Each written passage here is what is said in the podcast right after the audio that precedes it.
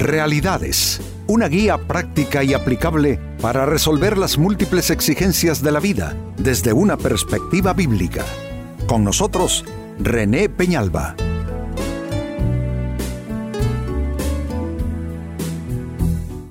Amigos de Realidades, sean todos bienvenidos. Para esta ocasión nuestro tema, discernimiento o solo opinión propia. A veces confundimos el verdadero discernimiento con simplemente eh, criterios que nos formulamos eh, humanamente hablando y queremos darles a esos criterios y opiniones una validez que no tienen porque no tienen esa asociación, esa vinculación con lo que viene de Dios, de su palabra. Y terminamos haciendo entonces una especie de mixtura, una especie de compuesto eh, de opiniones, pensamientos y sentir propio. Y a veces decimos Dios me mostró, Dios me dijo, Dios me reveló, cuando no es nada más que la formulación de la opinión propia. Allí entonces la importancia de nuestro tema, discernimiento o solo opinión propia. El libro de Proverbios en la Biblia capítulo 18, verso 2, habla respecto a este, yo digo que es un fenómeno. Dice así, al necio no le complace el discernimiento, tan solo hace alarde de su propia opinión. Es cuando la persona se apega tanto a su forma de pensar que termina haciendo a un lado la palabra de Dios eh, se apega tanto a sus criterios, confía tanto en sí misma esta persona que no se da cuenta que va poniendo con sus opiniones, criterios y argumentos, va poniendo distancia con la palabra de Dios en su vida. Eh, por esa misma razón probablemente es que el proverbista bíblico dice, no te fíes de tu propia opinión, teme a Jehová y apártate del mal. Entonces, aunque estamos apenas iniciando el tema, amigo, amiga, yo me atrevo a hacerte una pregunta y es, eh, ¿será que te has estado equivocando a largo plazo, dando por válido algo que no es, diciendo que proviene de Dios algo que solo proviene de tu mente, de tu alma, de tu corazón? ¿Será que hay un arraigo y un apego extremo hacia ti mismo, a eso se le llama egocentrismo. ¿Será que hay esa centralidad al grado que has suplantado con tu manera de pensar los pensamientos que sí vienen de Dios? Reitero la lectura, al necio no le complace el discernimiento, tan solo hace alarde de su propia opinión. Allí están los dos extremos. O tienes discernimiento y muestras discernimiento, o solamente estás expresando tus opiniones, cosa que, amigos, no nos viene bien en ninguna manera. Pues con esta palabra traigo la siguiente interrogante para, por supuesto, responder, y es esta. ¿Qué es el discernimiento a diferencia de solo opinión? ¿Cómo definir el discernimiento? Cómo diferenciarlo de una manera clara eh, de lo que son meramente opiniones, criterios, argumentos personales y humanos. Pues bien, respondamos a la interrogante. En primer lugar, ¿qué es el discernimiento a diferencia de solo opinión? Como respuesta, el discernimiento es la capacidad de diferenciar bien y mal la capacidad de diferenciar bien y mal. Significa que si tú solamente das por válido y por legítimo lo que piensas, e impones lo que piensas en tus circunstancias y escenario de vida, eh, no te interesa si es bueno, si es malo, con que sea tuyo, con que, eh, con que provenga de ti, basta Déjame decirte, estás cometiendo un serio error. Porque el hecho de que salga de tu mente, el hecho de que salga de tu estructura y andamiaje pensante, no significa que Dios esté en ello. ¿Cuántas veces pensamos y esgrimimos argumentos, opiniones, criterios, decisiones incluso, eh, que no provienen de Dios, que más bien nos alejan de Él y nos alejan de su voluntad? Pero el discernimiento es completamente otra cosa. El discernimiento viene en esa esencia y en esa capacidad, don o habilidad, diferenciar lo bueno de lo malo.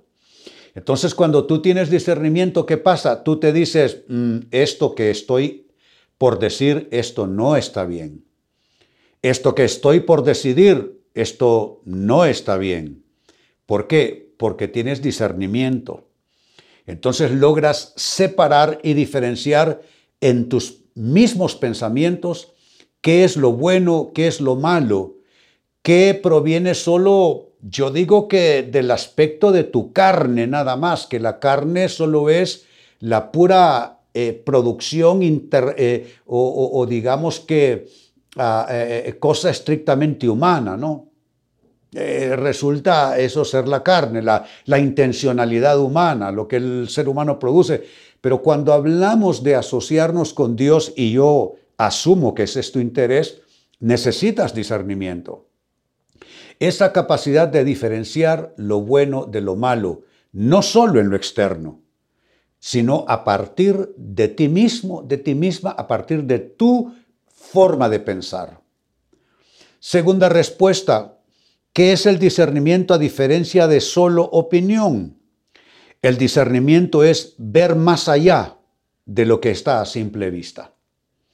La persona opina de lo que tiene enfrente y le parece suficiente, pero el discernimiento ve más allá de lo que se ve a simple vista. El discernimiento tiene la capacidad de percibir lo que hay detrás del telón, de lo que hay a la vuelta de la esquina. No es ninguna forma de clarividencia, ¿eh? No es ninguna forma de adivinación. Simplemente es una capacidad de percepción espiritual. Óigase bien. Es algo más allá de lo mental, es algo más allá de la lucidez eh, y la capacidad intelectual. Es una capacidad de percepción espiritual. Quizá no se ha dicho nada como para mm, sospechar de la situación. Quizá no hay muestras, evidencias de que ahí hay algo que no está bien. Todo parece estar perfecto a simple vista. Pero el discernimiento activa algunas alarmas en tu interior y entonces pierdes paz pierdes tranquilidad y dices, ¿qué me pasa con esto? Puede ser un negocio, puede ser una persona con las que estás en tratos, eh, puede ser una decisión de finanzas, puede ser un tema espiritual, y tú pierdes paz y te dices, ¿qué me pasa? Es el discernimiento que se activa. Y al activarse el discernimiento, entonces comienzas a percibir algo más allá de lo que se ve a simple vista. Eso es discernimiento. Ahora, una opinión es, lo veo, me gusta, lo tomo. Me gusta lo que me dice, me agrada, lo acepto. Eso es solo el resultado de una opinión, ver o tomar lo que se ve a simple vista. Pero el discernimiento ve más allá. Sigo sumando respuestas. En tercer lugar, ¿qué es el discernimiento a diferencia de solo opinión? El discernimiento es ir más allá de la primera impresión de la primera impresión.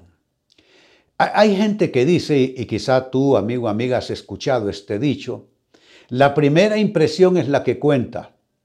No. La primera impresión puede ser mala y luego rectificarse con algo de discernimiento, o la primera impresión puede ser buena y luego rectificarse con discernimiento y darse cuenta que no es tan bueno como parece es que amigos, las cosas no son como parecen. Y entonces quedarse uno con esa filosofía bastante hueca y, pueril eh, de que eh, la primera impresión es la que basta, es la que determina, ¿no? Es, es, equivocarse. Tú necesitas eh, ejercitar discernimiento y a veces tienes que evaluar la primera, la segunda, la tercera impresión. Claro que sí. Es que no es que a la primera uno ya puede meter las manos al fuego en un asunto o por alguien.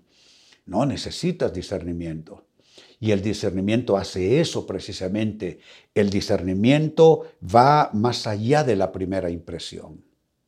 Pregúntate, o más bien recuerda, ¿cuántas equivocaciones cometiste porque te dejaste llevar por la primera impresión?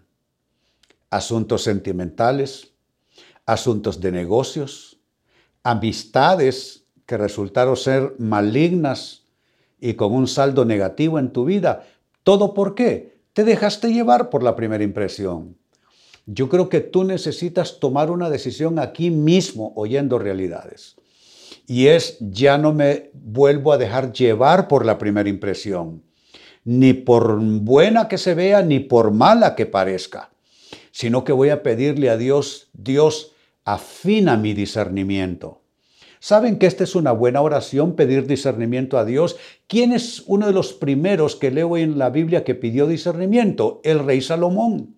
Siendo él muy joven, al ser ungido como rey sobre Israel, él oró y le dijo, Dios, dame discernimiento para gobernar a este pueblo, para saber y distinguir y diferenciar lo bueno de lo malo, porque este pueblo es demasiado grande para mí. Eh, no es nada malo y hay todo lo bueno en pedirle a Dios que afine tu discernimiento.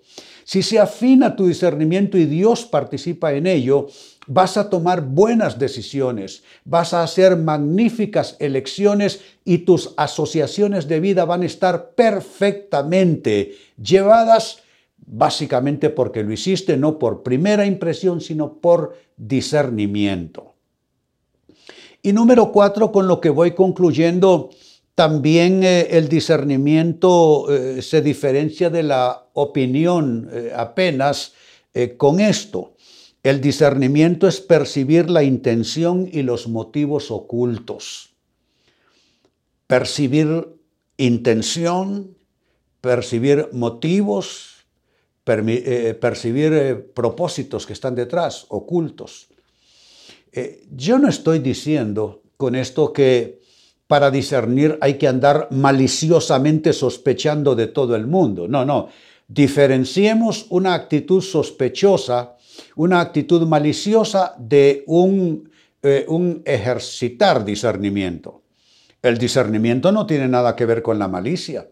El discernimiento no está asociado con la sospecha, porque el discernimiento no ocupa sospechar. Tú estás a lo mejor lo más tranquilo, sin pensar siquiera en la situación y el discernimiento activa allí e, esa sensibilidad y el discernimiento te dice, aquí hay algo que tengo que considerar.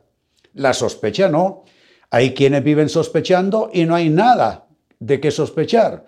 Hay quienes viven maliciando y no hay por qué tener malicia porque allí todo está bien. Así es que el discernimiento es percibir intención y motivos ocultos no por malicia insisto, no por sospecha, sino por esa, esa sensibilidad espiritual que viene por la participación del Espíritu de Dios en nuestras vidas, ya que como ya les dije, el discernimiento, eh, vamos, que quizá tenga un margen de cosa humana, pero para mí mayormente el discernimiento es a efecto del Espíritu de Dios en nuestras vidas. Por eso les aconsejaba, hay que orar y pedir a Dios discernimiento.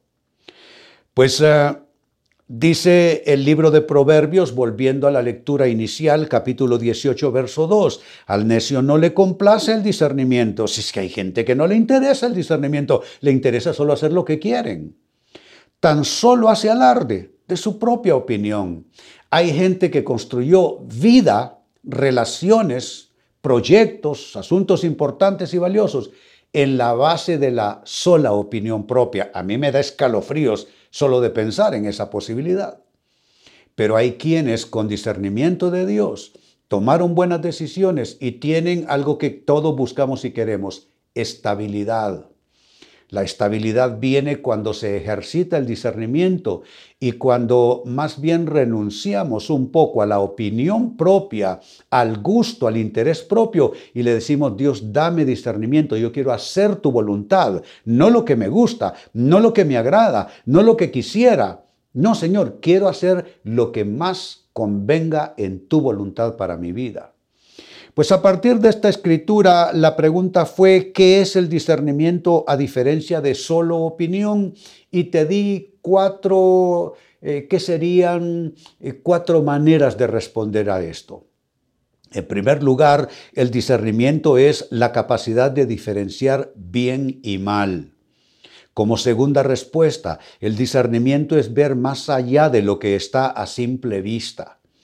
En tercer lugar, discernimiento es ir más allá de la primera impresión. Y finalmente, número cuatro, discernimiento es percibir la intención o los motivos ocultos. Amigo, amiga, necesitas construir tu vida no en base de opiniones propias, sino de discernimiento de Dios. Amigos, con esto cierro el tema, de igual manera me despido y les recuerdo que nuestro enfoque de hoy ha sido titulado Discernimiento o solo opinión propia. Hemos presentado Realidades con René Peñalba. Puede escuchar y descargar este u otro programa en rene-penalba.com.